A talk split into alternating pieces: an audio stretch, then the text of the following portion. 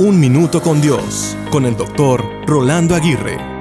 Siempre espera lo mejor y recibe lo que venga de parte de Dios. Estas son algunas de las palabras que mi padre me enseñó un poco después de la muerte de mi madre. El esperar lo mejor debe ser una de las bisagras por las cuales hacemos rodar la rueda de nuestra vida. El desear lo mejor nos prepara para recibir lo peor. Por otro lado, el recibir lo peor nos prepara abiertamente para recibir lo mejor. Hay personas que siempre esperan lo peor. Se nos olvida que cuando nuestras expectativas son más grandes que nuestros temores, podemos vivir una vida de esperanza sin importar las circunstancias actuales. El sentido de expectativa se vuelve en el motor que mueve nuestro proceder.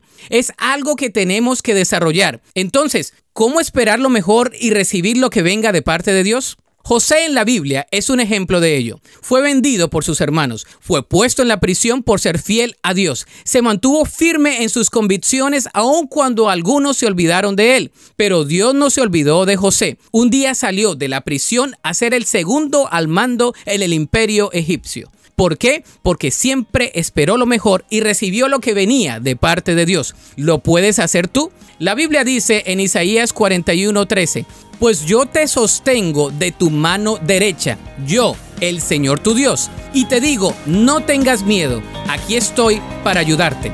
Para escuchar episodios anteriores, visita unminutocondios.org.